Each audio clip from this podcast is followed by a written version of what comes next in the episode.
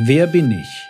Von Chris Morphew, eine Lesung von Raoul Simionescu. Theologie, die dich im Glauben wachsen lässt, nachfolge praktisch dein geistlicher Impuls für den Tag. Mein Name ist Jürgen Fischer und ich darf euch exklusiv die Lesung eines ganz neu erschienenen Buches präsentieren.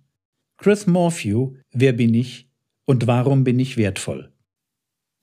Kapitel 3 Warum kann ich mir nicht einfach selbst treu sein? Fragst du verschiedene Leute, wie du herausfinden kannst, wer du wirklich bist und wie du dein bestmögliches, sinnerfülltestes Leben leben kannst, wirst du, wie ich vermute, eine ganze Menge solcher oder ähnlicher Ratschläge hören. Bleib dir selbst treu. Folge deinem Herzen. Kümmere dich mehr um das, was dich wirklich glücklich macht. Mit anderen Worten, du findest dein wahres Ich, indem du in dich hineinschaust. Du musst herausfinden, was du ganz tief drin fühlst und was du zutiefst willst. Und dann musst du dir mit allem nachjagen, was du hast. Klingt oberflächlich betrachtet ziemlich vernünftig, oder? Bohrt man jedoch ein wenig tiefer, stellt sich heraus, das ist gar nicht so einfach, wie es sich anhört. Stell dir nur mal vor, einer deiner Freunde schaut tief in sich hinein und entdeckt, was ihm mehr Freude macht als alles andere auf der Welt ist, Dinge in Brand zu stecken. Er liebt einfach das Flackern der Flammen, den leuchtenden Orangenschein von brennendem Holz, den Anblick von Rauch, der zum Himmel aufsteigt, ganz zu schweigen von dem unglaublichen Gefühl von Macht, das er bekommt, wenn er Sachen abfackelt. Dinge in Brand zu stecken macht ihn einfach glücklich.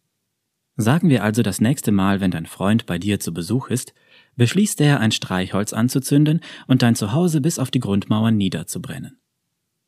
Was machst du da? schreist du, während du quer durch den Raum hechtest und ihn am Arm packst, eine Sekunde bevor er mit dem Streichholz deine Vorhänge in Brand setzt. Er starrt dich verständnislos an und sagt, was willst du denn? Ich war mir nur selbst treu. Ich vermute, du würdest nicht einfach mit den Achseln zucken, seinen Arm loslassen und sagen, oh, ach so, sorry, dann mach mal. Denn so sehr du dir wünschst, dass dein Freund glücklich ist, du willst auch weiterhin ein Haus haben, in dem du leben kannst. Klar, das ist offensichtlich ein ziemlich lächerliches Beispiel. Oder zumindest hoffe ich das. Falls nicht, ist es vielleicht an der Zeit, noch einmal zu überdenken, mit wem du abhängst.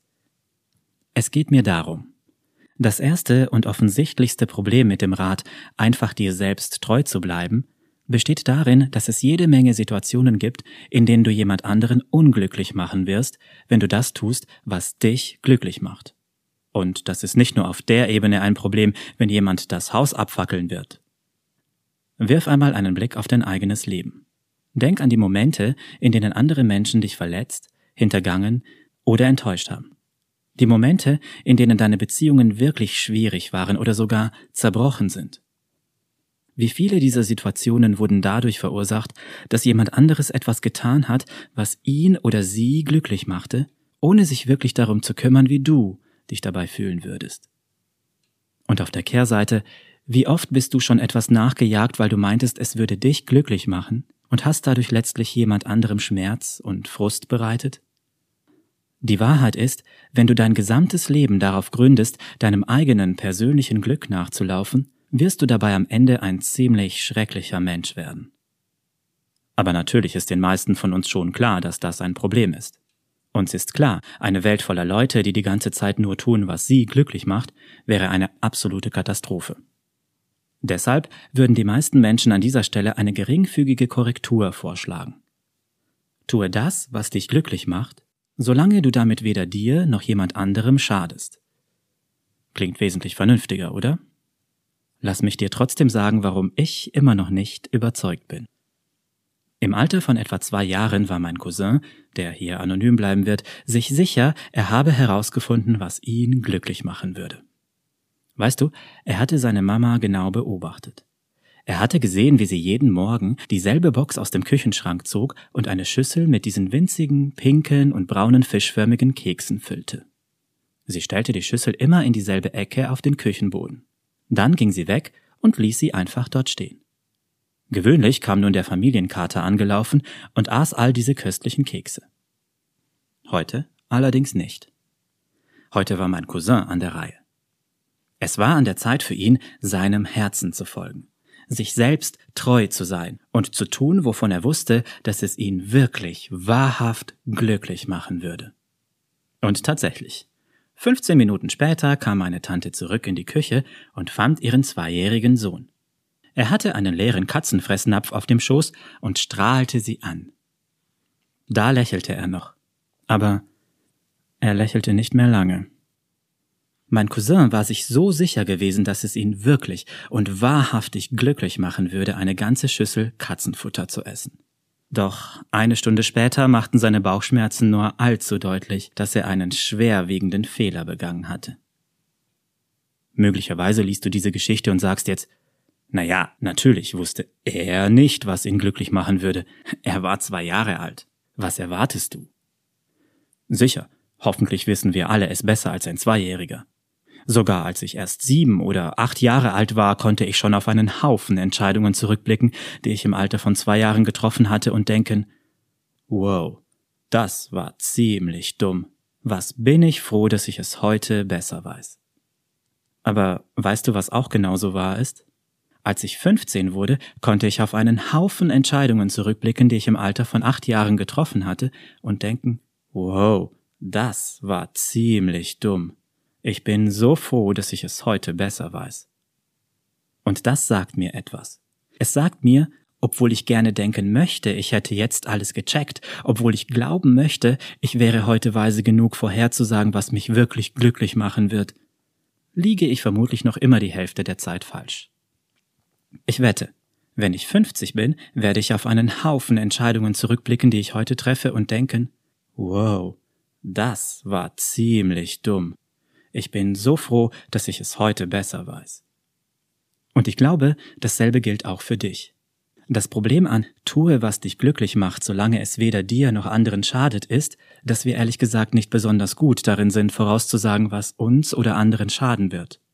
Du musst nicht erst 50 werden, um das herauszufinden. Wir alle haben schon Situationen erlebt, in denen wir versucht haben, einer anderen Person zu helfen, aber letztlich haben wir alles nur schlimmer gemacht. Und wir alle haben schon Situationen erlebt, in denen wir etwas hinterhergelaufen sind, wovon wir sicher waren, dass es uns glücklich machen würde. Und dann war das doch nicht so. Die Welt ist groß und kompliziert und verwirrend. Und wir haben einfach nicht genug Weisheit oder Informationen, um mit Sicherheit zu wissen, dass wir am Ende mit unserem Verhalten nicht doch uns selbst oder anderen schaden werden. Und hier geht es nur um die Momente, in denen wir ehrlich versuchen, das Richtige zu tun was ja längst nicht immer der Fall ist. Das bringt uns zu einem noch tiefer liegenden Problem, uns selbst treu zu sein. Die Wahrheit ist nämlich, ein Teil von mir selbst ist gar nicht so gut oder gesund, dass ich ihm treu sein sollte. Wenn es nun mein tiefster Wunsch wäre, hart zu arbeiten und all meine Schulaufgaben nicht schleifen zu lassen, würde es vermutlich ganz gut für mich funktionieren, mir selbst treu zu bleiben. Aber was ist mit all den Tagen, an denen mein tiefster Wunsch es ist, einfach auf dem Sofa zu liegen und stattdessen Videospiele zu spielen? Wäre es mein tiefster Wunsch, meinen Freunden gegenüber liebenswürdig und großzügig zu sein, so würde es für die Menschen in meinem Umfeld ganz gut funktionieren, wenn ich mir selbst treu bleiben würde. Aber was ist mit all den Momenten, in denen es mein tiefster Wunsch ist, selbstsüchtig oder gar gemein zu sein? Wir sind vielleicht versucht, diese negativen Seiten von uns anzuschauen und zu sagen, das ist aber nicht mein wahres Ich. Aber wer sonst sollte es dann sein? Was wir wirklich meinen ist, das ist nicht, was ich sein möchte. Und das ist toll, dass uns das klar ist. Aber genau aus diesem Grund ist es viel zu vereinfachen zu sagen, dass wir uns selbst treu bleiben wollen. Wenn wir herausfinden wollen, wer wir wirklich sind, können wir nicht einfach unseren tiefsten Gefühlen und Wünschen hinterherrennen. Denn unsere Gefühle und Wünsche ändern sich am laufenden Band. Außerdem widersprechen sie sich gegenseitig und führen uns nicht immer zu gesunden Ergebnissen. Wir können nicht einfach uns selbst treu bleiben. Wir müssen uns entscheiden, welchen Bereichen von uns wir treu bleiben wollen. Wir können nicht einfach unserem Herzen folgen. Wir müssen sortieren, was in unserem Herzen ist und herausfinden, was wir mit alledem tun wollen. Dazu brauchen wir jemanden oder etwas außerhalb von uns selbst.